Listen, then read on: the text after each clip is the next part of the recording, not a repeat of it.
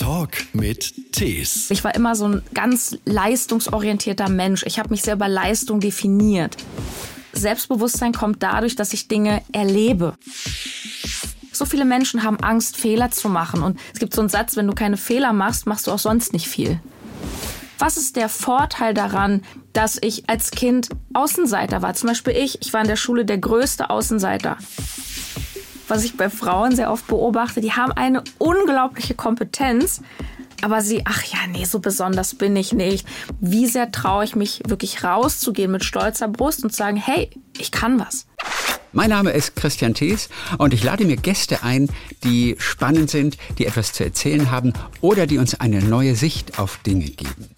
Heute spreche ich mit Sarah Tschernikow, Business- und Life-Coach für Frauen, die auch anhand ihres eigenen Beispiels Frauen aufzeigt, wie sie sich besser verkaufen und teurer verkaufen, also auch wirklich mehr verdienen mit der richtigen Einstellung, auch eine Million, so wie Sarah das selbst geschafft hat. Und die Frage ist ja, trotz ihrer eigenen Geschichte oder gerade wegen ihrer eigenen Geschichte? Über die sie sehr offen erzählt hat. Das hat mir richtig gut gefallen und vielleicht geht es euch am Ende des Gesprächs so wie mir. Man nimmt so einige Denkanstöße mit, wie man sich auch selber besser verkaufen kann in bestimmten Situationen. Ich habe was mitgenommen auch wenn ich keine Frau bin. Das war eine sehr schöne Begegnung mit Sarah in Berlin, ihrer Stadt. Sie kam schon rein wie so ein Wirbelwind voller Energie. Sie wehte sozusagen in den Raum. Und das Tolle ist, sie lebt das was sie vermittelt. Ihre Offenheit und ihre Überzeugung hat mir großen Spaß gemacht. Euch hoffentlich jetzt auch bei diesem Talk mit Tees. Ein Podcast von SWR3. Schön, dass du da bist. Ja, danke. Ich freue mich total, vor allem, dass wir eine Stunde Zeit haben. Ey, was wir da für Geld an der Börse verdienen können, oder? Wahnsinn. also, äh, hast du einen guten Tipp? Also, was, in, in was wir jetzt investieren während der nächsten 60 Minuten? Boah, nein. Das wäre eigentlich lustig, wenn ich so für dich, ich habe 50 Euro für dich, hätte ich mitbringen sollen. Ja. 50 Euro, die darfst du jetzt während der nächsten 60 Minuten investieren. Oh. Als mittlerweile Finanzexpertin. Mm. Aber ich habe nicht dran gedacht. Ich würde, ich würde jedes Geld immer erst in mich selber tatsächlich investieren, bevor ich das in so Kryptoaktien und so packe. Da wären wir schon mitten im Thema. Ne? Sarah, die ja Business- und Life-Coachin für Frauen ist gelernte Journalistin ursprünglich mal, mhm. Ernährungsberaterin. Da warst du auch sehr erfolgreich, hast dann aber von heute auf morgen dieses durchaus erfolgreiche Business ja. einfach beendet und hast ein neues begonnen, um einfach das zu tun, was dir vielleicht etwas mehr Freude noch macht. Ganz genau. Ein Business, in dem du Frauen darin coacht, sich nicht unter Wert zu verkaufen, in dem du ihnen zeigst, wie viel sie eigentlich verdienen können. Vielleicht eine Million, aber mindestens das Doppelte. Ne, das ist dein persönliches Ziel. So hast du es selber nämlich auch gemacht und geschrieben in einem ja. neuen Buch. Das heißt, Frau macht Millionen. Und außerdem, Wachstum findet immer und ausnahmslos außerhalb unserer Komfortzone statt. Du sagst es so, als wäre dann Widerstand. Nee, das habe ich gelesen in deinem Buch. Mhm. Und diesen Gedanken hatte ich vorher noch nicht gehabt. Und das fand ich echt interessant. Was man weiß, ist, man wächst an Niederlagen. Das sagen alle Großen, ob Sportler oder was auch immer. Mhm. Ja, durch Niederlagen wächst du. Aber dass man immer wächst, außerhalb der Komfortzone, den Gedanken fand ich ganz interessant. Wobei der sehr naheliegend ist, denk mal ans Fitnessstudio. So, wie wachsen mir Muskeln? Ich muss schon ganz schön in die Anstrengung gehen. Und wenn du so Leute siehst und die sind dann so stählern und also es gibt schon Menschen, die sagen, hey, mir macht das total Spaß, irgendwie meine Klimmzüge. Aber für ja. viele ist es doch eher Mittel ja. zum Zweck, sind wir jetzt mal ehrlich. Gut, du wie du siehst, ja. Thema Muskeln kann ich jetzt nichts zu sagen. Da hätte ich jetzt wirklich nicht drauf kommen können, selbst von mir aus, sorry. Du bist sehr schlank, ich glaube, das wünschen sich schlank. viele, ja. Bevor wir aber über das neue Business kommen, wollen wir dich natürlich ein bisschen kennenlernen noch, ja, wo mhm. du herkommst und vor allem auch als Ex-Ernährungsexpertin mittlerweile, Du bist immer noch Ernährungsexpertin. Ne? Also streng genommen bist du immer noch. Oder Ex-Ernährungsexpertin.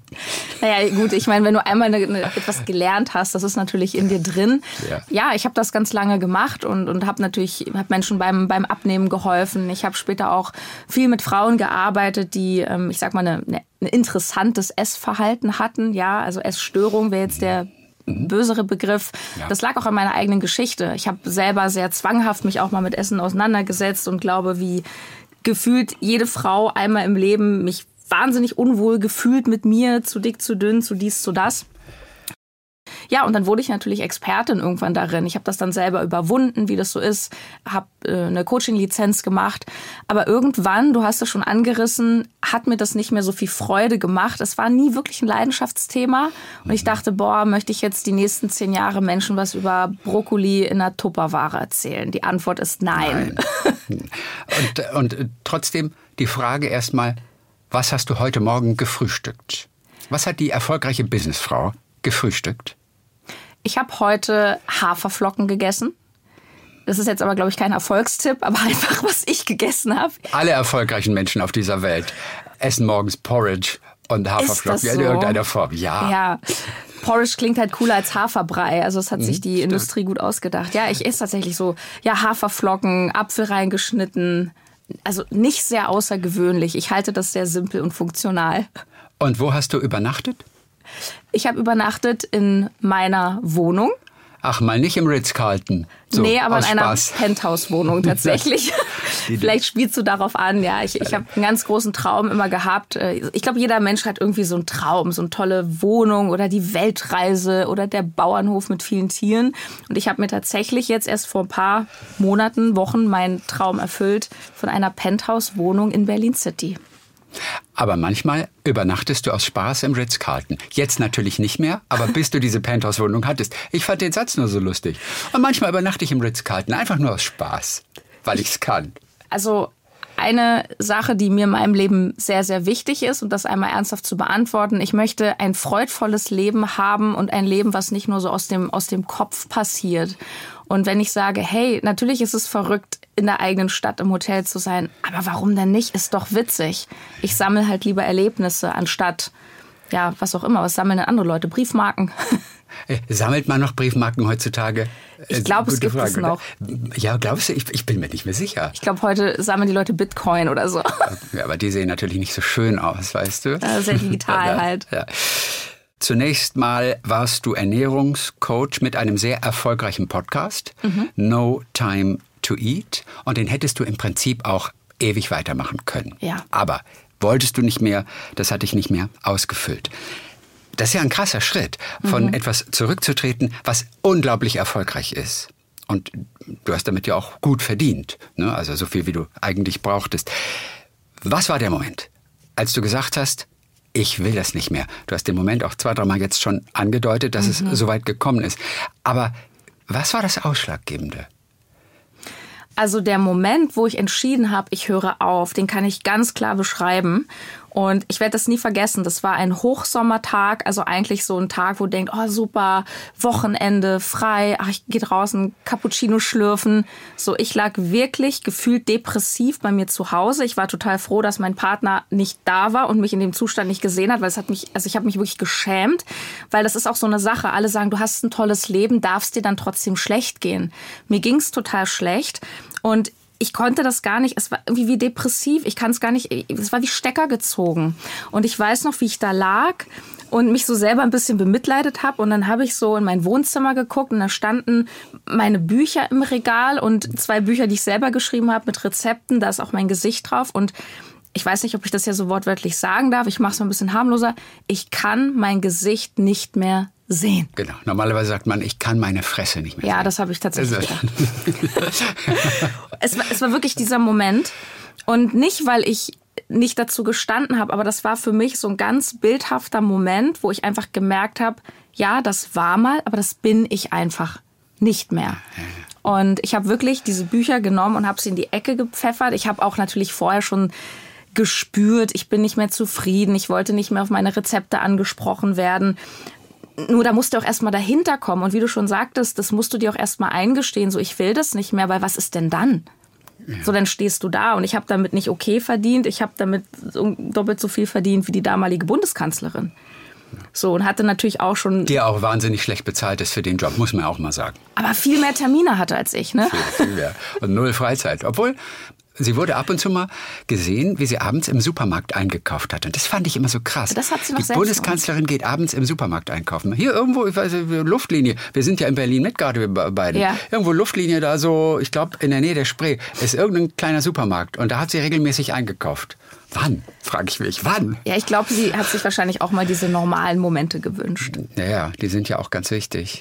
Du hattest dich aber durch auch diesen Erfolg wirklich runtergerockt, oder? Also auch Ja. körperlich. Du warst wirklich am Ende. Du Ja. schreibst auch von zwei Burnouts, die du gehabt Ja, oder hast. fast Burnout Fast Burnout. ja. Aber da wird's ja wirklich schon dramatisch. Ja. Also wie schlecht ging es dir? Wirklich?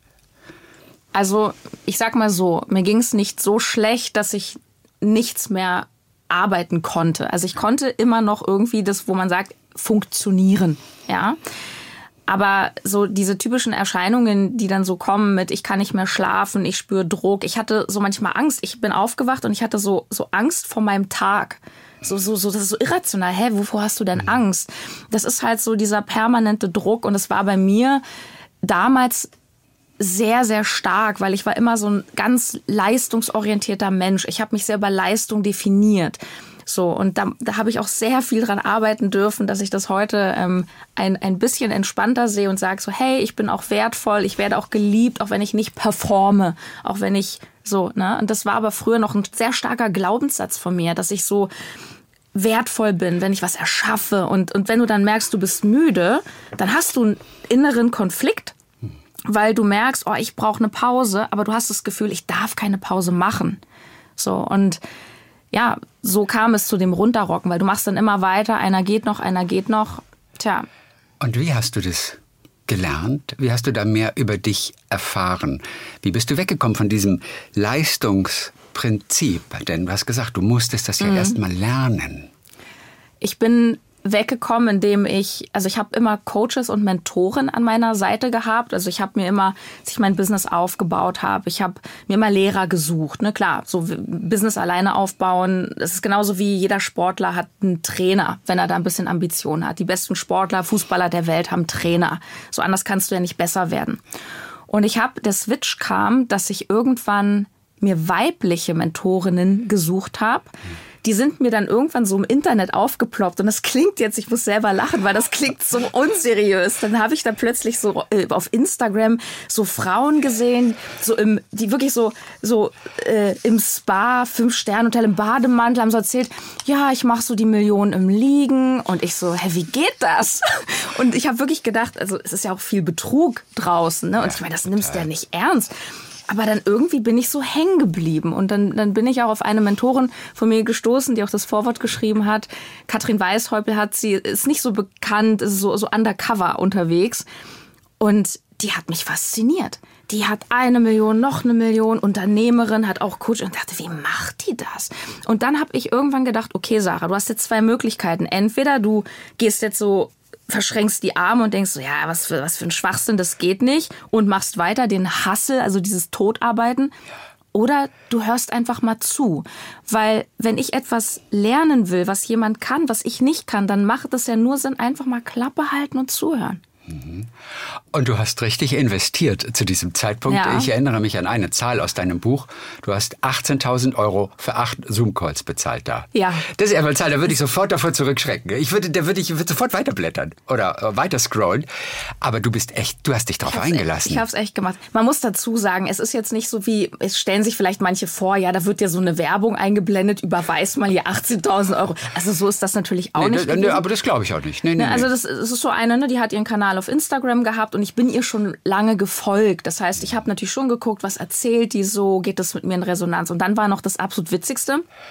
Ich habe irgendwie, ich habe so gespürt, aber die, die Frau kann mir irgendwie helfen. Aber klar, genauso wie du, ich, das ist unfassbar viel Geld gewesen. Ich hatte es zwar, hatte ein gut laufendes Business, aber Genau. trotzdem, das, das ist ja nicht wie, ich kaufe mir ein Überraschungsei bei Rewe mal eben so. Und man fragt sich, was soll denn da kommen? Was soll die mir denn erzählen, was wirklich 18.000 Euro wert ist? Ja, und das, der Witz war, ich, ich habe eine Bekannte gehabt, die bei ihr schon mal ein Coaching gemacht hat. Also habe ich gedacht, ich schreibe ihr mal. Ich habe gesagt, du, hier ist Sarah, mal unter uns. Was macht die da? Und die Antwort hat mich nicht beruhigt. Sie hat nämlich gesagt, Sarah, das kann man schwer beschreiben. Die sitzt da und erzählt über ihr Leben. ich gedacht, okay. Und ich, ich weiß nicht warum, ich bin mir selber einfach dankbar. Ich kann nur sagen, das Bauchgefühl hat gesagt, mach. Und Und das war übrigens genauso, als ich mein, mein Business damals beendet habe mit No Time to Eat. Das Bauch, es war ja auch entgegen jeder Logik. Und das ist etwas, Warum? was ich, naja, weil es war erfolgreich, es war meine Existenz. Ah, du meinst das Aufhören war das gegen Aufhören, jede, ja, das Aufhören natürlich. ist gegen jede Logik, das stimmt. Also jeder, also jeder normale Mensch würde sagen, hä, wie kann das ist ja genauso wie wenn jemand jetzt einen gut laufenden Job hat und sagt, Mensch, ich habe hier ein sicheres Einkommen und sagt so, ich kündige, ich gehe jetzt auf eine Insel. Da sagt doch jeder so, aber das sind halt genau manchmal diese mutigen Entscheidungen, die es braucht, um wirklich eine Veränderung zu haben. Manchmal passiert Veränderung radikal. Und in dem Fall war es bei dir so. Ja. Du hast aber auch in der Zwischenzeit über dich so einiges erfahren. Ne? Wann hast du das erste Mal gemerkt, ich entwickle mich hier gerade? Ich entdecke in mir etwas, dessen ich mir vorher nicht bewusst war. Wann war dieser Punkt? Denn du hast ja diverse Coachings gehabt, Mentorinnen und so. Und wann hast du das erste Mal gespürt, ich lerne mich gerade wirklich selber anders kennen? Ja, das war 2017, da fing ich gerade so an, mein, mein eigenes Ding zu machen. Ähm, also ich war auch noch, noch beim Rundfunk. Ich habe mich schon immer dafür so interessiert. RBB. Beim RBB war ich genau. auch, genau. Was, was hast du da alles gemacht? Du warst Reporterin, so für, Nachrichtensprecherin. Radio, für Fernsehen auch. Genau, Nachrichtensprecherin war ich. Also am Anfang war ich wirklich viel Reporterin, so im Kulturbereich. Ich habe von der Fashion Week berichtet, von der Echo-Verleihung, so diese großen Events, äh, Red Carpet. Dich kann man an roten Teppich stellen, ne? Dankeschön, Dankeschön. Also ich meinte das jetzt nicht so, also nicht so sexistisch gesehen, sondern aber, aber, aber alleine mit deiner Energie Genau. und auch dieser Unbekümmertheit. Also dich kann Ja. man an roten Teppich stellen. Ja klar, das ist so, das habe ich natürlich auch sehr beim Radio gelernt. Ne? Ich habe auch wie jeder mal angefangen als Praktikant, dann hast du so Straßenumfragen gemacht und da darfst du nicht kontaktscheu sein. Ne? Ja. ja, genau. Also ähm, 2017. Da 2017, ja, das war sehr, sehr spannend. Da bin ich das erste Mal auf so einem Seminar gelandet, der Persönlichkeitsentwicklung nennt man es. Ich weiß gar nicht, ob wir das so erklären müssen. Ne? Es gibt ja manchmal so, man würde vielleicht so ein bisschen einfach sagen, so Motivationsseminare, aber es ist halt viel tiefgründiger. Da bin ich in Kontakt gekommen. Und da habe ich halt begriffen, das war einfach eine Erkenntnis, die ich hatte, dass ich, dass ich alleine verantwortlich bin für mein Leben. Das klingt jetzt erstmal so, ja, ja, klar. Ja, aber wie viele Menschen sind nicht in der Eigenverantwortung und geben allem und jedem und der Wirtschaftslage, dem Lehrer, den Eltern die Schuld? Ich glaube, das ist das Erste, was wir so rauskramen, wenn wir irgendeine Erklärung suchen, dass die Umstände einfach gerade nicht so sind, Richtig. dass es klappt. Ne? Also, ja, Wetter war zu schlecht. um mal was ganz harmloses zu nennen. Aber naja, ich komme ja halt aus keinem besonders guten sozialen Background. Also für mich war es natürlich total schwer irgendwie da auf die Uni zu gehen. Also es gibt tausend Gründe, Total. die uns einfallen und auch total logisch erscheinen uns selbst. Also ich könnte dir auch sehr viele Gründe aufzählen, warum ich nicht erfolgreich hätte werden können. Also ich glaube, jeder von uns hat Dinge erlebt, hatte vielleicht irgendwas in der Kindheit oder die Eltern waren doof zu mir oder die haben mir das und das nicht beigebracht. Das mag alles sein. Und die Frage ist, was nimmst du irgendwann im Erwachsenenalter für eine Perspektive ein? Wenn ich eine kurze Geschichte erzählen darf, und zwar, ich habe eine, eine, eine Kundin, die kam irgendwann zu mir, ich habe ihr geholfen, ähm, halt sich selbstständig zu machen, so ihr eigenes Ding. Und die war ganz bei Null. Und dann hat die ein, ein Kind bekommen und dann hat sie halt das Kind ständig, ich sag's jetzt mal, wie es war, als Ausrede genommen, dass sie jetzt nicht kann. Ja, ich habe jetzt ein Kind. Ich meine, erst, erstens, ein Kind ist freiwillig gewählt. Ja, also das klingt ja auch wieder so, ja, ich habe jetzt hier einfach ein Kind, so dafür habe ich mich ja auch mal entschieden. Das war unglaublich spannend. Die ist in einem so krassen Prozess gewesen. Ja, ich kann nicht wegen dem Kind und das ist ja alles nicht so leicht. Und irgendwann, sie hat ein bisschen gebraucht, ein Jahr später kam sie nochmal zu mir und gesagt, weißt du was, Sarah, heute nehme ich mein Kind als Grund, um erfolgreich zu werden. Weil ich will nämlich, dass mein Kind es mal besser hat als ich. Weißt du, wie ich meine? Und das ist so dieses, welche Perspektive nehmen wir ein? Ich habe manchmal Kunden, die sind über 50 und wollen noch mal komplett neu starten. Was ist, was glaubst du selber? Was ist der Gedanke, der bei ganz vielen da hochploppt? Äh, Es ist zu spät. Es ist zu spät. A, über, überall sind junge Richtig. Menschen gefordert und ähm, alte Menschen finden keinen Job mehr. Über 50 wird es schon Genau. schwierig. Ab 60 ist es unmöglich, aber über 50 wird es schon schwierig. Genau. Ist Und- ja auch was dran in vielen Bereichen. Oder widersprich mir. Ja und nein. Also ja, ich sage nicht, dass es leicht ist. Und ein Ding, was noch hinzukommt, ist dann gerade so mit Social Media. Oh, das, da bin ich ja raus, da bin ich zu spät, das kann ich nicht so. Und dann frage ich diese Menschen immer, hey, was ist denn der Vorteil von deinem Alter? Was ist denn der Vorteil, dass du schon 30, 40 Jahre Erfahrung in dem und dem Bereich hast? Erfahrung. That's it. Erlebtes, Erfahrung, Einschätzung. Ganz ehrlich, ich hatte mal eine Wurzelbehandlung und ich hatte ziemlich Schiss vor dieser Wurzelbehandlung. Das hatten wir alle schon mal, jetzt geht Ja. mich so an. Echt? Ich habe ich hab das Also nie ich, gehabt. ich hatte auch schon mal eine. Also jedenfalls, ich habe Ja. wirklich, ich bin so eine Mimose und ich habe ganz doll Angst gehabt, dass die Betäubung nicht wirkt und so, wie das so ist. So, und dann war ich in dieser Praxis und das war so, das fand ich ziemlich cool. Das war so eine Zahnarztpraxis. Da war eine, du hast nicht immer denselben Zahnarzt gehabt, sondern eine hat Wurzel gemacht. Ein, also die hat immer das Spezialgebiet. Und dann hieß es, Frau Tschernigow, Sie müssen gar keine Angst haben. Die Frau so und so, die macht das seit 30 Jahren. Die wurde, dann hing da noch so eine Urkunde aus Amerika. Dachte ich, das hat mich beruhigt. Also so viel zum Thema mit 50 ist blöd. Ich hätte nicht gerne den Berufseinsteiger an meine Wurzel gelassen. Ja. Also das ist nur mal so ein Beispiel. So, du kannst halt auch sagen, hey, was ist der Vorteil daran? Was ist der Vorteil, dass ich ein Kind habe? Was ist der Vorteil daran, dass ich als Kind Außenseiter war? Zum Beispiel ich, ich war in der Schule der größte Außenseiter. So, ich bin, meine Eltern haben sich getrennt, Schule gewechselt, dies, das. Da könnte ich jetzt heute sagen, ja, ich war mal Außenseiter, deswegen habe ich heute Schwierigkeiten. Dadurch, dass ich früher als Kind so abgelehnt worden bin, ist mir heute Wurst, was Menschen über mich denken. Warum bist du eigentlich abgelehnt worden? Also geschiedene Eltern sind ja noch kein Grund oder auch, dass man neu auf der Schule ist. Ich war schon auch nicht. uncool. Echt? Ich Warum? war, ich war uncool. Also irgendwie, es war so Hip-Hop in und so Baggy Jeans und dann kam ich so mit Schlaghosen und hab Rolling Stones gehört. Da irgendwie, das kam halt nicht so gut an. Und dann, ja, rauchst du? Nee. Ja, war ich auch schon wieder uncool, weil ich nicht auf dem Raucherhof stand und so. Das war irgendwie. Und ich hatte aber auch nicht das Selbstbewusstsein. Das glaubt mir heute nicht. Ja. Ich kann eine ganz witzige Geschichte erzählen. Und zwar, ähm, man macht doch in der Schule immer so Wandertag irgendwo hin. Und in Berlin haben wir einmal Wandertag gemacht zur BVG, also da, wo die U-Bahn ist, durften uns das mal angucken. Und das, heute ist das ja, diese ganzen Ansagen, die sind ja heute alle digital. Aber als ich Kind war, da standen in den U-Bahnhöfen, in diesen Häusern immer noch, wie nennt man die, so, so nicht ein Schaffner, aber so ein Ja, so ein Vorsteher, wie so ein Bahnhofsvorsteher, Also was auch immer. Da stand immer noch einer in so einem Ding, hat auf den Knopf gedrückt und hat dann gesagt, U-Bahnhof Olandstraße, einsteigen bitte. So. Richtig cool. Wir, fünfte Klasse, wie alt waren wir da? Zehn oder noch ein bisschen jünger, gehen zum Wandertag. Und jeder durfte einmal diese Ansage machen. Auf den Knopf und jetzt darfst du mal sagen, U-Bahnhof. Jetzt darfst du mal raten, wer das einzige Kind war, was in Tränen ausgebrochen ist und das nicht gemacht hat, weil es Schiss hatte. ich. Nein. Oh Gott. Das glaubt mir heute keiner. Doch, es fe- fehlt dir heute noch, oder dass du es nicht gemacht hast damals. Einmal mal dazu hören Deswegen sein, bin ich ja zum Radio gegangen. damit ich einfach dieses Trauma bewältigen kann. Face your fears, ich gehe zum Radio. Aber das nur mal so als Beispiel, ja, wie sich das auch shiften kann und, und, und so, wie, wie viel du verändern kannst, auch noch im Erwachsenenalter und wie du wirklich, und ich habe, das ist halt, das ist eine Sache, die mir extrem geholfen hat auf meinem Weg, mich zu fragen, all das, was ich früher doof fand, was ist das Gute daran? Was habe ich dadurch gelernt? ist aber eine krasse Erkenntnis, dass man selber verantwortlich ist für die Dinge und es eigentlich nicht so sehr auf äußere Umstände schieben kann. Das ist ein ganz großer Schritt. Der geht aber nicht mit einem Seminar, oder? Bei mir ging das schon. Schon. Und sagt die Frau, die damals das Kind als Ausrede benutzt hat, was ist aus der geworden? Hat sie das Kind genutzt, um erfolgreich zu werden? Äh, sie hat noch ein Kind bekommen. Ist das ein Erfolg? ist Ansichtssache. ähm, ähm,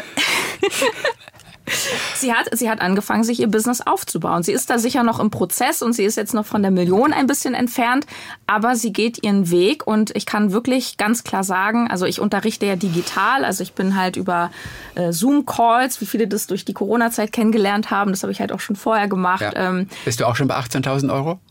Für acht Zoom-Calls? ähm, kommt drauf an, Also- manchmal auch mehr. Oh, manchmal auch mehr sogar. Kommt immer drauf an, was Hast ich du die, hast die Katrin bis. hinter dir gelassen? Ja, nicht ganz.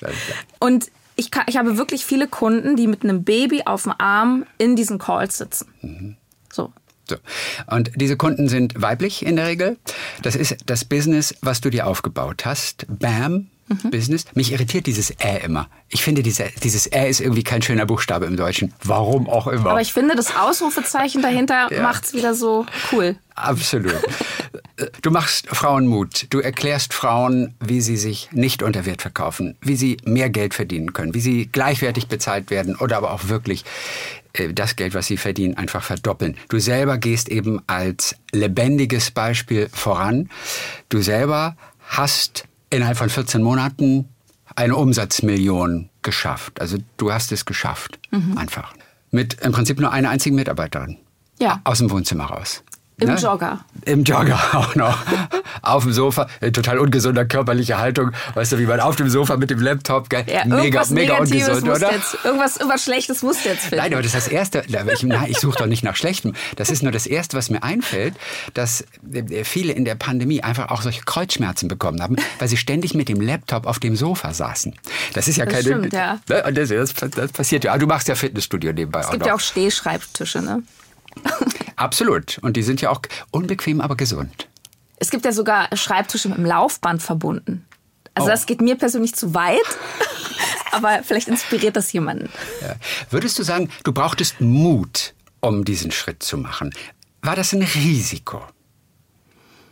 Welchen Schritt meinst du genau? Den, den Schritt jetzt, dieses neue Business, dieses Coaching ja. für Frauen aufzubauen. Also, ja. aber war es in dir drin oder musstest du Mut aufbringen?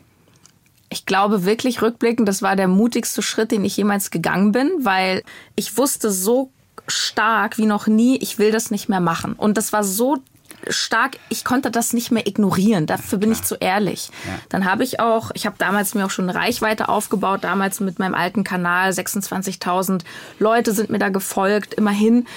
Und dann habe ich live das Ende von No Time to Eat verkündet. Und ich weiß noch, wie eine Frau in den Chat geschrieben hat, ja, was machst du denn als nächstes? Und da habe ich gesagt, ich weiß es nicht, irgendwas mit Bam. Und das, Den Namen hattest du schon. Das, das, das, ja, dieses Gefühl, dieses Bam war schon da und ich habe auch damals gewusst, ich habe Lust einfach, ich, das, was ich mit No Time to Eat geschafft habe, mit einem stupiden Thema eigentlich. Ich bin nicht die erste Ernährungsberaterin, nicht die schnellste, nicht die einzige, nicht die beste. Und trotzdem habe ich es geschafft, mir was Geiles damit aufzubauen. Weil es eine Nische war, weil du viele Menschen abgeholt hast mit dem Thema, ich arbeite so viel, ja. ich habe keine Zeit zu kochen. Das genau. war ja genau. dein Thema. Ne? Bei No Time to Eat, einfache Rezepte, die man auch in der Mittagspause machen kann, beziehungsweise ordentlich vorkochen. Prep, Meal Prepping. Ja. Ganz wichtig. Du hast Meal Prepping erfunden, mehr oder weniger. Naja. War Spaß. Fast. Aber ist ein, ein, ein großer Teil Klar. davon, ja. Aber das ist ja auch, ähm, also ich glaube, dass ganz viele, die eine Beratungstätigkeit zum Beispiel machen, auch auch wirklich so ein Spezialgebiet haben, aber da, das ist natürlich die Frage, wie kommuniziere ich das nach außen? Ne? Wenn ich jetzt einfach nur sage, ja, ich bin halt Ernährungsberaterin, dann weiß ja, dann fühlt sich ja keiner angesprochen. Ne? Mhm. Wenn ich jetzt aber wirklich das mal so kommuniziere und mich so ein bisschen spezialisiere auf zum Beispiel diese viel beschäftigte Zielgruppe, mhm. dann wird das interessant. Das ist so wie wenn ich mich auf die Wurzelhandlung spezialisiere. So, wenn ich jetzt ja. eine Wurzelbehandlung brauche, wo gehe ich hin? Zum Spezialisten. Weißt du, das ist genau so ein Beispiel, was jeder aus dem Alltag kennt. G ganz klar, du, du hast irgendwas tut im Knie weh und du willst zum Arzt. Ja, zu welchem Arzt gehst du? Wahrscheinlich zu einem Orthopäden erstmal oder erstmal zum Hausarzt, holst dir eine Überweisung. Aber du würdest jetzt nicht auf die Idee kommen, wenn du irgendwas hast, was vielleicht speziell ist, wo vielleicht auch schon mal ein paar Leute raufgeguckt haben. So, wo gehen wir hin? Wir gehen zu Spezialisten, richtig? So, und da gehst du nicht zum Wald- und Wiesendoktor, sondern sagst, ah, ich brauche jetzt mal einen, der sich jetzt mal wirklich hier mit dem Knie auskennt. Ja. Genauso, wenn du einen Anwalt brauchst mal. So, du hast irgendwie einen riesen, weiß ich nicht, eine Scheidung, ganz teuer, ganz emotional. So, und jetzt hast du zwei Anwälte, beide kosten gleich viel. Der eine hat auf dem Schild stehen draußen, ich bin Fachanwalt für Familienrecht, für Strafrecht, für Zivilrecht, für, was gibt's noch? Sozialrecht. Ja. Und der andere sagt, ich bin spezialisiert. Ich, ich äh, helfe Ihnen aus Ihrer Scheidung günstig rauszukommen. Mhm. Wen findest du attraktiver? Ja, den ersten, der natürlich mehr Sachen macht, weil der einfach viel mehr Ahnung hat. Also, weil der auch über die Tellerrand gucken kann, ne? Den. Nein, Meine, du nimmst nein, natürlich nein, den Spezialisten. Absolut, absolut. Und, und, das ist das, das ist halt auch so eine Kunst. Das ist das, was ich meinen Kunden auch immer beibringe. Also dieses, sei nicht für alle, versuch nicht für alle zu sein, sondern frag dich so, was ist mein Lieblingsthema, was ist mein Fokusthema? Aber um auf die Frage zurückzukommen, ja, das war sehr, sehr mutig, weil ich wusste ja nicht, ob das funktioniert. Und ich hatte auch gerade die No Time to Eat GmbH gegründet. Die war seit, ich glaube, drei Wochen im Handelsregister. Okay. Gründen in Deutschland ist auch ein, ein gewisser bürokratischer Akt. Das hat bei mir acht Monate gedauert oder zehn. Und Druck weil man Dinge auch erfüllen muss, Auflagen erfüllen Klar. muss. Man kann falsch machen etwas, oder? Es kostet auch. Also das machst du ja nicht selbst. Das gibst du ja in die Hände von Menschen. Und ich hatte da zwischendurch auch so das Gefühl, Gott, was mache ich hier? Will ich das überhaupt? Ja, jetzt ist es zu spät. Das hat das fast zum Überlaufen gebracht. Kann dass, auch sein. Dass du da eine GmbH gegründet hast. Und da wurde es plötzlich zu viel.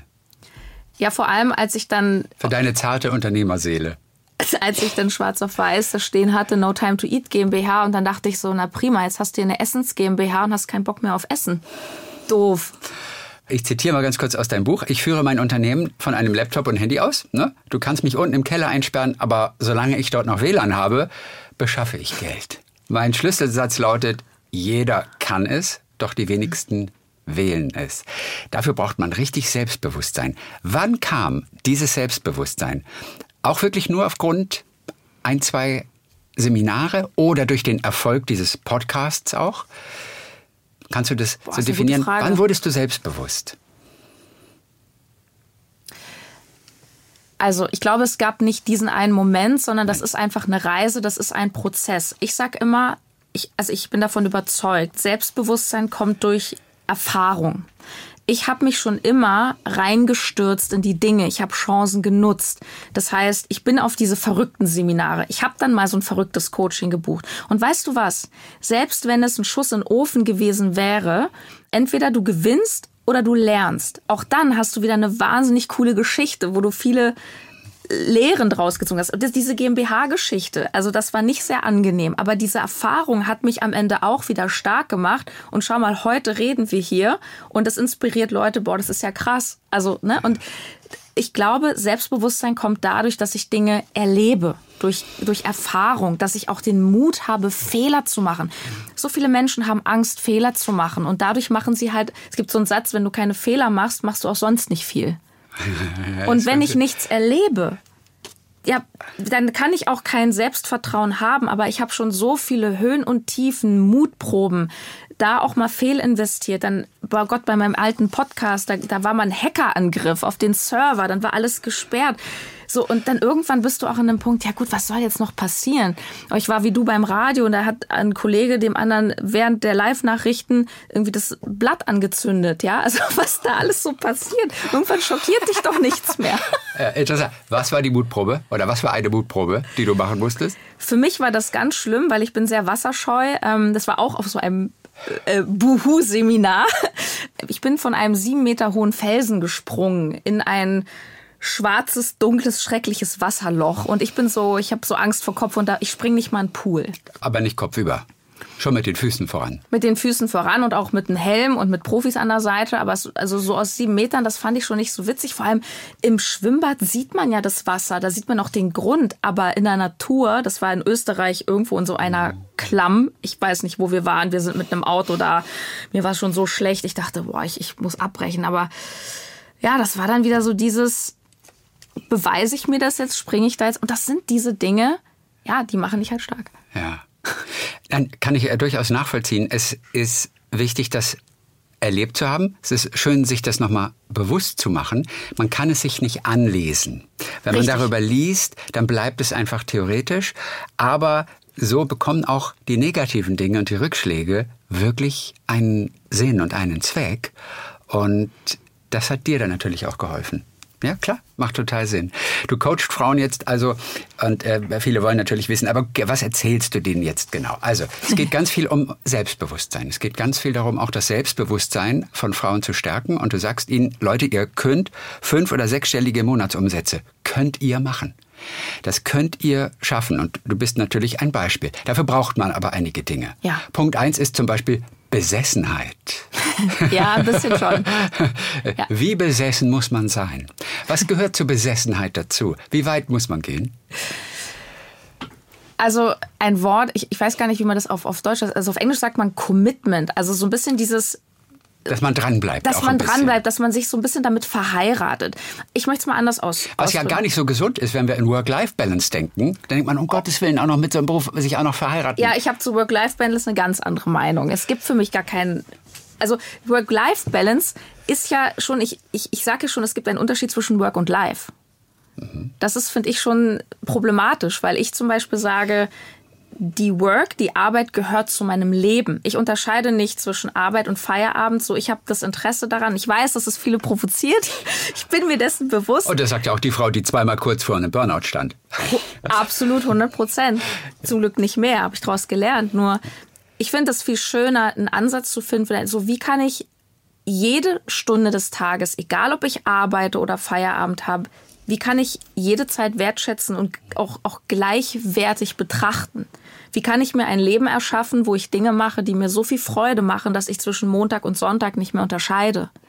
So, deswegen, das ist mein Ansatz. Ja. Das heißt, ich, und der mit der Besessenheit, das war auch ein bisschen das war eine Spur zu viel bei mir und gleichzeitig. Also du hast wirklich 24/7 gearbeitet, ja. ne? Also zur Zeit dieses erfolgreichen ja. uh, No Time to Eat Podcasts, das war 24/7. Ich habe hab zu jedem Familien Osterkaffeekränzchen meinen Laptop äh, am Tisch gehabt und habe gesagt, okay, jetzt habe ich den Kaffee mit euch getrunken, darf ich jetzt auf die Couch? Und meine Familie hat das respektiert. Mein Opa fand das immer ganz toll, dass ich so fleißig bin. War der einzige Kaufmann bei uns in der Familie, der hat das so, so nachvollziehen können. Was ich meine ist, du darfst eine Entscheidung treffen. Und ganz, ganz viele Menschen, die ich sehe, fangen zum Beispiel an, eine Selbstständigkeit oder mit einer Idee, ach, ich verdiene jetzt Geld im Internet so halbherzig. Und das funktioniert nicht. Mhm. Weil dafür ist der Weg zu schwer. Ja. Und, und da dürfen wir uns, glaube ich, auch nicht blenden lassen von irgendwelchen Versprechen draußen. Und das klingt ja auch natürlich, ich bin mir dessen bewusst, ja, das ist ja auch inspirierend, ja, und die macht jetzt hier die Million. Ja, aber das war ein Weg. Mhm. Das war ein Weg und es geht nicht nur um Burnout oder nicht Burnout. Ich glaube, das geht auch ohne Burnout. Aber das ist eben, ne, wie wir angesprochen haben, es braucht mutige Entscheidungen. Es braucht Loslassen. So die Menschen, mit denen ich heute verkehre, abgesehen von Familie, sind überhaupt nicht mehr die Menschen vor acht Jahren. Weil es gibt auch Freunde, die nicht mitkommen. Es gibt auch Menschen, die kommen damit nicht klar, dass du erfolgreich bist. Und all diese Dinge passieren dir auf dem Weg. Und das ist auch sehr viel, es erfordert sehr viel innere Stärke, weißt du, auch, auch diesen Weg dann zu gehen unbeirrt. Dieses Loslassen, was mhm. könnte das zum Beispiel sein? Was bedeutet Loslassen zum Beispiel? Loslassen bedeutet, dass ich zum Beispiel mir eingestehe, dass vielleicht eine Partnerschaft, in der ich mich gerade befinde, nicht mehr die Partnerschaft ist, die mich unterstützt zu wachsen. Mhm kann auch eine Freundschaft sein. Und das ist, das ist brutal, das ist super hart und schwer. Und loslassen heißt jedoch auch nicht immer abschneiden. Das heißt nicht, ich muss jetzt mein ganzes Umfeld verändern und breche jetzt mit irgendwelchen Menschen, die meinen Erfolg jetzt oder meinen Plan doof finden. Loslassen heißt auch manchmal sein lassen. So, loslassen heißt jedoch auch, jetzt wird es ein bisschen tief, so das Loslassen der alten Identität. Zum Beispiel, wir hatten anfangs darüber gesprochen, über so limitierende Gedanken. Ach, mit 50 bin ich ja zu alt. Das ist zu spät. Und loslassen heißt zum Beispiel, ich lasse diesen Gedanken jetzt mal los. Wenn ich ihn erkenne zunächst mal, das ist Absolut. das Wichtigste. Und dann? Auch da, sich überhaupt mal zu öffnen für einen neuen Gedanken. Mhm. So. Ja, das ist Besessenheit. Punkt zwei haben wir Verzicht. Oh ja. Auf was musst du verzichten? Die ja wirklich auch nach deinen Prinzipien, du lebst ja danach. Mhm. Auf was musstest du verzichten oder musst? Also ich habe am Anfang, auch als ich dann mein erstes Geld verdient habe und auch mein erstes gutes Geld, was dann so über meinen persönlichen Sättigungspunkt hinausging, dass ich dann nicht in so einen Konsum zum Beispiel verfalle. Also ich habe zum Beispiel mein, mein Business gebaut in einer kleinen, unrenovierten Zweizimmer-Altbauwohnung in Berlin, Hinterhof, die Fenster waren so undicht, dass da im Winter so kleine Eiszapfen manchmal runterhingen. So, und dann fängst du an, so Geld zu verdienen und dann denkst du dir, ja komm, jetzt, jetzt kann ich mir was. Und da habe ich sehr die Füße stillgehalten am Anfang. Also ich konnte mir was Besseres leisten, aber ich habe gesagt, nee, lieber in so ein Coaching für 18.000 Euro. Mhm. Aber ganz ehrlich, wer würde zum Beispiel mit dem ersten Geld, ach komm, jetzt fahren wir mal fett in Urlaub, jetzt hole ich mir den Porsche und Klar, so. Bestimmt. Und das ist auch nachvollziehbar. Das ist dann auch oft dieses, ah, ich will mich jetzt belohnen. Aber da auch zum Beispiel gucken, was mache ich mit meinem Geld? Und gerade am Anfang sich was aufbauen bedeutet aus meiner Sicht reinvestieren. Mhm. Also ich bis heute gebe ich, ich habe jetzt ein paar Mitarbeiter, aber ich gebe fast mein ganzes Geld aus für persönliche Weiterentwicklung. Und äh, der Punkt drei, also von den drei Dingen, die man absolut braucht, das ist vergeben können. Vergebung. Mhm. Du zitierst in dem Buch schlechte Coaches. Ja. Du musst den schlechten Coaches, bei denen du warst, vergeben, auch den Hatern, die Schlechtes schreiben oder aber auch den eigenen Eltern. Und das war bei dir wahrscheinlich der Fall, oder? Total. Du hast es vorhin schon so angedeutet. Einmal ganz kurz. Was musstest du denen vergeben? Ja, also meine Eltern haben sich scheiden lassen, da war ich, glaube ich, zwei Jahre alt, bin da mit einem Stiefpapa aufgewachsen, hatte mit meinem leiblichen Vater aber regelmäßig Kontakt. Der kam dann regelmäßig zu Besuch, aber der war zum Beispiel sehr unzuverlässig und dann kam der eben manchmal nicht. Und das hat mich halt sehr geprägt. Also ich habe dadurch Schwierigkeiten gehabt, Menschen zu vertrauen. Da gab es halt so eine berühmte Geschichte, da kam der mal zu meinem, ich glaube, siebten oder achten Geburtstag, hat dann ein ganz großes Geschenk mir mitgebracht und der war auch so sehr im Ego, der wollte immer hören, dass er ein toller Papa ist und wollte immer so als der Große dastehen. Und dann gab es irgendwie einen Streit. Ich habe keine Ahnung, was war. Auf jeden Fall ist er dann beleidigt abgezogen, hat das Geschenk wieder mitgenommen. Sowas bricht halt Kinderherzen. Und sowas hat er halt öfter gemacht. Und das heißt, ich habe sehr viel gelernt, so mh, ich krieg Liebe, aber ich kann mich nicht drauf verlassen. Und das hat mich sehr geprägt. Also ich habe bis ins, äh, bis, bis ich über 30 war, ganz krasse Verlustängste zum Beispiel gehabt. Und das ist äh, übrigens nicht nur in einer Partnerschaft ein Thema irgendwann, sondern es ist auch schwierig, wenn du irgendwann mal Mitarbeiter haben willst. So, weil das ist, das ist ja auch eine Beziehung. So, dass jemandem vertrauen können, dass der bleibt, dass der nicht geht. Also jeder von uns hat diese Dinge aus der Kindheit. Bei mir war es dann halt so dieses, der Papa hat mich verlassen und da auch in so eine Vergebung zu kommen und auch da wieder eine neue Perspektive einzunehmen. Hey, was ist das Gute daran? So ganz kriegt man das aber nie weg, oder? Wenn dir das als Kind widerfährt und Vater unzuverlässig und nimmt das Geschenk wieder mit und geht. Ich glaube, davon erholt man sich eigentlich nie zu 100 Prozent, oder? Weil das da ja gebaut wird, dieses Urvertrauen. Ja, Oder hast du das Gefühl, ich hab's jetzt? Ich habe schon das Gefühl, dass ich das, Das jetzt habe, aber ich bin jetzt auch 40 und ich durfte da sehr viel auch rangehen mit Therapie und, und Coaching. So, das war schon Arbeit. Aber weißt du, ich glaube, das ist wie mit Dingen, auch mit Ängsten. Also ich glaube, viele Menschen denken, oh, ich möchte ein Leben ohne Angst, ich möchte ein Leben ohne Zweifel. Ich glaube, darum geht's nicht. Es geht darum, dass ich einen anderen Umgang damit finde.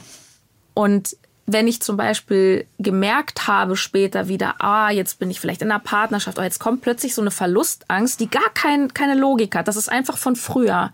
So, und, und dieser Prozess, dieser Reifeprozess besteht dann darin, dass du es merkst, ah, jetzt denke ich schon wieder das und das, dass der nicht zurückkommt, aber das ist ja eigentlich Quatsch. So, und dann dazu schaffen, anders zu handeln. Jeder Mensch hat Muster. Und das, was uns ganz, ganz krass hindert an Entwicklung, ist, dass wir immer wieder Gewohnheiten haben, die uns zurückhalten. Wie kriegen wir die raus, diese Muster und die Gewohnheiten? Erstmal, indem wir uns beobachten. Wirklich beobachten. Ich kann mich zum Beispiel fragen, so was ist mein Ziel? Und warum erreiche ich es nicht? Wo stehe ich mir im Weg? Wenn ich zum Beispiel sage, boah, ja, ist ja toll, was die Sarah sagt. Ich bin angestellt, ich will jetzt was starten, aber ich habe Angst. So, und dann würde ich mal beobachten, wie gehe ich mit Angst um?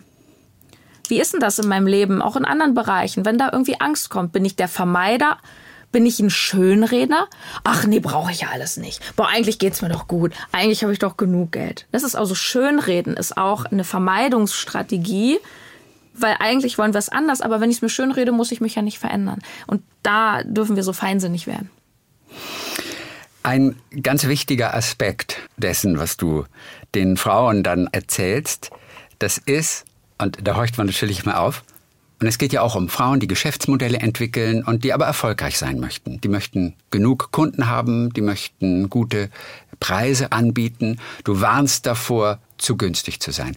Und das ist, das ist ja wirklich einer der allerwichtigsten Punkte. Du musst teuer sein. Ja. Das ist ganz wichtig. Du nennst es die Low-Price-Falle. Ja, mach ich mal, kann man ein Angebot machen. Ach, dann mache ich es auch ein bisschen für weniger oder so weiter. Da warnst du davor. Warum? Was ist das Fatale?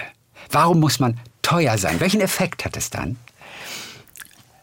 Also es hat, es hat zweierlei Effekte. Das eine ist natürlich, dass ich als Anbieter leichter Geld verdiene. Also ich möchte es mal anders sagen. Stell dir vor, du hast eine Dienstleistung und du nimmst jetzt irgendwie 100 Euro die Stunde. So, okay, cool. Jetzt kannst du aber mal ausrechnen, wie viel Kunden du im Monat brauchst, damit du auf, sagen wir mal, 8000 Euro kommst und als Selbstständiger Steuern, Versicherung bleiben viel übrig, dann sage ich, okay, dann sitze ich von morgens bis abends in irgendwelchen Sitzungen, Beratungen, und das ist, glaube ich, auch nicht so das Traumleben, was ich mir jetzt erhofft habe. Was ist, wenn ich eine Dienstleistung entwickle, die so viel Wert hat für mein Gegenüber, dass derjenige mir dafür eine Person 2.000, 3.000 Euro überweist? Mhm. Braucht also weniger Personen, aber es ist schwieriger, an diese eine Person zu kommen. Kommt drauf an. Das ist natürlich ein bisschen eine Frage auch des, des Marketings. Ich glaube nicht, es, ich finde es viel schwieriger, 100 Leute zu finden, die mein E-Book für 14 Euro kaufen, als eine Person, die mir zum Beispiel 2000 Euro zahlt. Und als ich angefangen habe, ich habe es genauso gemacht, in der Ernährungsberatung, ich hatte am Anfang noch keine Reichweite, das war noch vor dem Podcast, vor dem Erfolg. Meine erste Kundin war meine Physiotherapeutin. Das heißt, ich ging zur Physiotherapie, du kommst einfach ins Gespräch und die war so ein bisschen mit Hüftspeck und so, ach Ernährung, ja spannend, lass uns mal gucken. So, und das ist halt auch dieses Ding, also wir glauben immer, wow, die finden wir nicht. Ja, wir müssen aber auch drüber reden. Und das ist auch etwas, was ich bei Frauen sehr oft beobachte. Die haben eine unglaubliche Kompetenz, aber sie, ach ja, nee, so besonders bin ich nicht. Dann halten die sich halt zurück und so. Und die Sichtbarkeit ist auch, wie sehr traue ich mich wirklich rauszugehen mit stolzer Brust und zu sagen, hey, ich kann was. Wie finde ich den richtigen Preis für eine Leistung, die ich anzubieten habe. Also nehmen wir mal an, ich gebe irgendwie eine Rede oder mache einen Vortrag oder was auch immer. Man macht es jetzt nicht oft, aber dir wird was angeboten und du kriegst diese furchtbare Frage, ja, was nehmen Sie denn? Mhm. Und jetzt rattert sie am Kopf. Okay, sage ich 500 Euro? Bei 500 Euro, ich denke an eine Kassiererin, vielleicht was die verdient an einem Tag. Oder du würdest sagen, nee, sag 2000 Euro. Mhm. Bam. Da würde ich jetzt erstmal denken, okay, aber das bin ich doch, äh, das bin ich doch nicht wert. Asim, die würden doch nie 2000 Euro dafür bezahlen. Du plädierst aber, so wie ich das aus deinem Buch richtig verstanden habe, du plädierst definitiv dafür. 500 Euro wäre dir viel zu wenig ich habe auch schon ganz viele Dinge kostenfrei gemacht, aber dann habe ich mich in Anführungsstrichen anderweitig bezahlen lassen, dass ich dafür zum Beispiel eine Reichweite bekommen habe. Also ich würde mich auch kostenlos auf eine riesige Bühne stellen, wenn da zum Beispiel meine Zielgruppe sitzt, wo ich denke, okay, das, das verschafft mir jetzt anderweitig eine Reichweite oder ich profitiere davon. Also das heißt nicht, dass es immer teuer sein muss.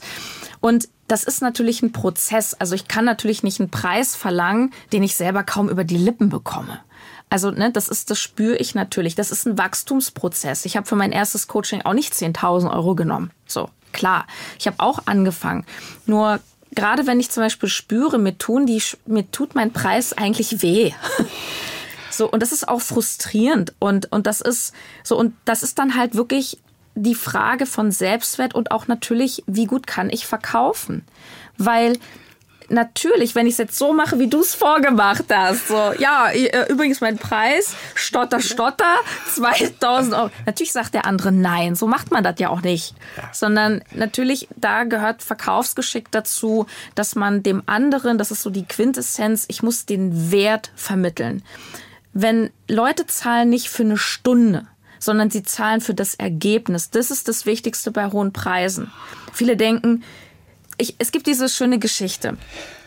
Ist meiner Nachbarin tatsächlich passiert. Drei Tage vor Weihnachten, ja, sollte Familie kommen, wie das so ist, großes Dinner geplant, ganz im Ofen. So, geht kurz vor dem großen Dinner, Weihnachtszeit, Schnee draußen, Heizung kaputt. So, dann Handwerker, oh Gott, SOS, wer schafft denn das jetzt hier durch Eis und Schnee kurz vor Weihnachten? Finde ich keinen. Hat so irgendeinen gefunden, der ist gekommen, hat die Heizung repariert, hat da so ein bisschen gemacht, eine kleine Schraube, waren zwei Minuten fertig, Heizung wieder warm. Ja, macht 200 Euro bitte. Hm. Was? 200 Euro, dass sie hier zwei Minuten eine Schraube irgendwie ausgetauscht haben? Nee. 200 Euro dafür, dass sie jetzt eine warme Bude haben und ihr Weihnachtsessen morgen stattfinden kann. Ja. Oder übermorgen. So, und das ist dieses Ding. Ich zahle nicht für die Stunde, ich zahle nicht für die Zeit, ich zahle für den Wert. Und das ist sozusagen die Aufgabe und da gibt es jetzt kein Fünf-Minuten-Rezept. Das ist das, was ich zum Beispiel meinen Kunden dann erarbeite, ist, okay, wie kann ich den Wert für meinen Kunden groß, also wirklich erhöhen? Ja. Ich finde das erstmal total cool, weil auch meine Denke wäre zunächst einmal Beispiel Schlüsseldienst. Ja, Schlüsseldienste. Du bezahlst, teilweise müssen Menschen 450 Euro bezahlen dafür, dass einer kommt und innerhalb von drei Sekunden die Tür aufgeschlossen hat. Mhm. Das ist so das krasseste, aber auch wirklich extreme Beispiel, was mir sofort einfällt, wo ich wirklich auch immer denke, das kann doch nicht sein. Der kommt, der steckt einmal seinen Schlüssel da rein, den er hat, und kriegt dafür meinetwegen nur 150. Aber so viel kostet es, glaube ich, immer. Aber 150. da würde ich gern mal reingrätschen und sagen, also ich verstehe das im ersten Moment, aber jetzt, jetzt, also erstens, Eigenverantwortung. Es ist ja meine Entscheidung. Ich muss den ja nicht ja. holen. Ich nee. kann ja auch warten zwei Tage, bis der Nachbar aus dem Urlaub kommt und meinen Schlüssel holt. Das heißt, erstens ist es eine freiwillige Entscheidung, den Schlüsseldienst Aber zu Ich fand die Erkenntnis ja auch gut, dass ich nicht daran an diese drei Sekunden denke, sondern dass ich an das Ergebnis denke. Genau. Und jetzt, und jetzt stell dir mal vor, und das ist eben situationsabhängig. Jetzt stell dir mal zweitens vor, in dieser Wohnung, wo du jetzt dringend rein musst, liegt dein Laptop, den du jetzt in drei Stunden brauchst, weil du jetzt vor Bundeskanzler Scholz eine Rede halten sollst. So wie wie viel ist es dir jetzt wert, dass du in diesen Laptop kommst? Da würde ich wahrscheinlich 1000 Euro. Verstehst du? Und das ist das Ding. Und jetzt kommt noch etwas. Wie viel wert jemandem etwas ist, das ist unterschiedlich. Dem einen ist seine Gesundheit so viel wert. Ich kenne Menschen, die zahlen im Monat 1500 Euro für irgendwelche Nahrungsergänzungsmittel. Es gibt Menschen, die machen das. Es gibt Menschen, die gehen zum Starfriseur, lassen sich für 400 Euro einen Pony schneiden. Mein Freund geht um die Ecke zum Cut and Go. So, wir legen auf unterschiedliche Dinge unterschiedlich viel Wert. Aber eine Sache ist mir noch wichtig. Warum ist teuer besser? Weil in dem Moment, wo ich viel bezahle, als Kunde jetzt, ich zahle viel, bin ich investiert. Das heißt, ich setze um. Stell dir vor, du buchst so ein Fitnessprogramm und du zahlst jetzt aus deiner Empfindung richtig viel Geld dafür, für so einen Monat, 2000 Euro. Machst du die Übungen? ja. Stehst du da pünktlich auf der Matte? Ja klar, weil die habe ich ja bezahlt. In dem Moment. Sehr deutsche Mentalität auch. Habe ich bezahlt, da muss ich auch dafür was kriegen. Ja, ja, total. Klar, aber in dem Moment, wo ich einfach investiert bin, so ist es mir halt wichtig. Wenn ich für etwas sehr viel bezahle, dann hat es für mich Bedeutung. Es ist total in Ordnung, wenn jemand sagt, zahle ich nicht. Aber ich suche mir doch lieber Kunden aus, die den Wert zu schätzen wissen und sagen, habe ich Lust drauf, weil der Vorteil ist nämlich auch, dass die Kunden dann auch viel bessere Ergebnisse haben. Weil wenn ich zum Beispiel Fitnesstrainer wäre und meine Kunden würden alle die Hausaufgaben nicht machen, würde mich auch ganz schön frustrieren. Und mhm. Geld ist tatsächlich oder der Preis ist tatsächlich auch ein Hebel, um dieses Commitment, was wir vorhin auch besprochen haben, dieses dann eine Entscheidung treffen, so ich will das wirklich. Das war wie als ich damals diese 18.000 für dieses verrückte Coaching bezahlt habe. Ja, ich wollte das wirklich. Und da saß ich pünktlich am Start. ja. ja. Jetzt reden wir ganz viel über Geld, das auch einem viele Dinge ermöglicht. Andere wiederum sagen, ey Leute, es geht wirklich im Leben nicht darum, reich zu werden vor allem glücklich machen andere Dinge, aber es macht nicht das Geld glücklich. Mhm. Es geht nicht darum, reich zu werden. Da haue ich jetzt mal ganz provokativ dagegen, finde ich eine sehr egoistische Aussage. Weil weißt du, was das nämlich bedeutet, dass du nur an dich denkst? Wenn Leute zu mir sagen, also ganz ehrlich, wenn mir das jemand sagt, da sage ich, okay, schau mal, okay, du willst nicht reich werden. Nö, mir reichen im Monat 3000 Euro. Sage ich, okay, dir. Aber wie kannst du denn Gutes bewirken in der Welt mit 3000 Euro? Also ganz ehrlich, ich finde es, ich finde es fast, also ich finde es fast schon manchmal egoistisch zu sagen, ich bleibe klein und arm, weil dann heißt es, es geht nur um dich. So und du hast auf jeden Fall Strategien, die du vermittelst, wie man auch reagiert auf Personen, auf Unternehmen, die vielleicht den Preis drücken möchten. Das ist ja die nächste Frage. Da bin ich ja auch gleich wieder gefragt, als der, der die Leistung anbietet, können wir da nicht ein bisschen runtergehen? Mhm. Die Frage hört man ja überall. Ich bin zum Beispiel ganz schlecht im Handeln. Mhm. Ich kann, ich kann furchtbar unangenehm. Andere gehen ja. hin, die handeln alle möglichen Dinge aus, mhm. äh, am Tresen noch. Mir ist das einfach nur unangenehm. Ich kann das nicht. Wenn also jemand zu mir sagen würde, ja, das ist mir ein bisschen viel, können wir da noch etwas machen? Was ist deine Antwort? Was sage ich beim nächsten Mal? Dann würde ich sagen, ja klar, welche Leistung sollen wir denn weglassen? Mhm. Aber darum geht es ja nicht. Man kann keine Leistung weglassen dann. Ja, wir können die Nullen ausmalen. ähm, zusammen, bunt. Zusammen, bunt. Also wichtig ist, dass wir erstmal verstehen, warum empfindet der andere das so. Wenn der andere mich zu teuer findet, dann hat, also es liegt fast nie am Geld, sondern es liegt meistens daran, dass ich noch nicht verstanden habe, warum ich dir so viel Geld zahlen soll. Also ich habe den Wert nicht verstanden. Mhm. So. Das ist so das, oder ich vertraue dir noch nicht. So, und das heißt, wenn jemand so kommt und so reagiert, dann heißt das für mich erstmal, dass vorher schlecht verkauft wurde. Wenn du sagst, der Handel ist mir unangenehm, dann spür, dann ist das natürlich auch schon das ich Thema. würde das überspielen, selbstverständlich. Ich würde das nicht, ja. nicht zeigen, weißt du? Äh, würdest du nicht, würdest ich habe hab so mein Innerstes nach außen gekehrt, weißt du? Und ich würde das natürlich nicht zeigen. Der Kunde würde davon nichts merken. Naja, aber du musst ja dann auch irgendwie weiter im Gespräch sein, ne? Ich, ich würde dann halt immer ein paar gute Fragen stellen und würde sagen, okay, okay, ich, also erstmal, erstmal Lob und Wertschätzung. Erstmal danke, dass Sie mir das so offen sagen. Wenn jemand richtig empört ist, boah, was ist das für ein Preis? Ruhig bleiben, atmen.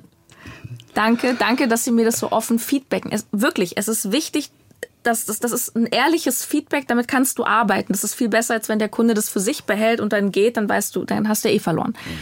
So, also ich nehme, entnehme jetzt Ihrer Reaktion, dass es für Sie einfach viel Geld ist. Darf ich mal fragen, nehmen Sie mich mal mit, was geht da in Ihnen vor? Ist das jetzt einfach für Sie eine zu große Summe für die Leistung?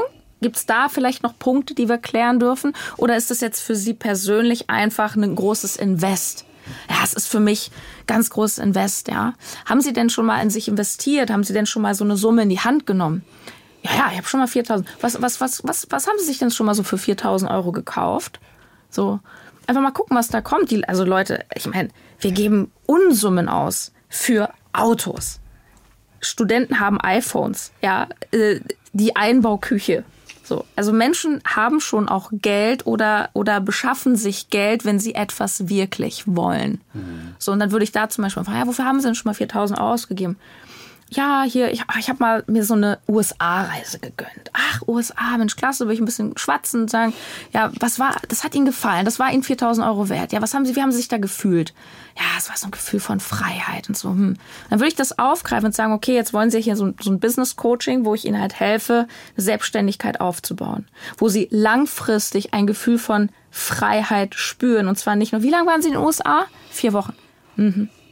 Wie wäre es, wenn Sie dieses Gefühl nicht nur vier Wochen haben, sondern die nächsten 20, 30, 40 Jahre? Wäre Ihnen das 4000 Euro wert? Ja. Und schon hast du den Kunden. Das war jetzt mal so aus der Hüfte geschossen. Ja, aber, aber total schön. Wir bekommen auf jeden Fall einen Eindruck dessen, was du vermittelst und wo es Punkte gibt, wo man ansetzen kann, dass man sich nicht unter Wert verkauft, dass man überhaupt sich ganz gut verkauft und du kannst es weitergeben, weil du das alles durchgemacht hast, ja. weil du da eine Menge Erfahrung gesammelt hast, auch mit vielen Rückschlägen und so weiter. Und äh, daraufhin hast du sehr erfolgreich dein Business aufgebaut. Und du gibst die Tipps weiter in diesem Buch Frau macht Millionen. Ja. Sarah Tschernikow. So schnell ist die Zeit vorbei, haben wir. Wirklich vorbei? Ja. Ach, schade. Oh. Voll schade. Auf jeden Fall toll, dass du da warst. Es war mir ein Fest. Und bis bald wieder. Dankeschön. Ciao. Talk mit Tees.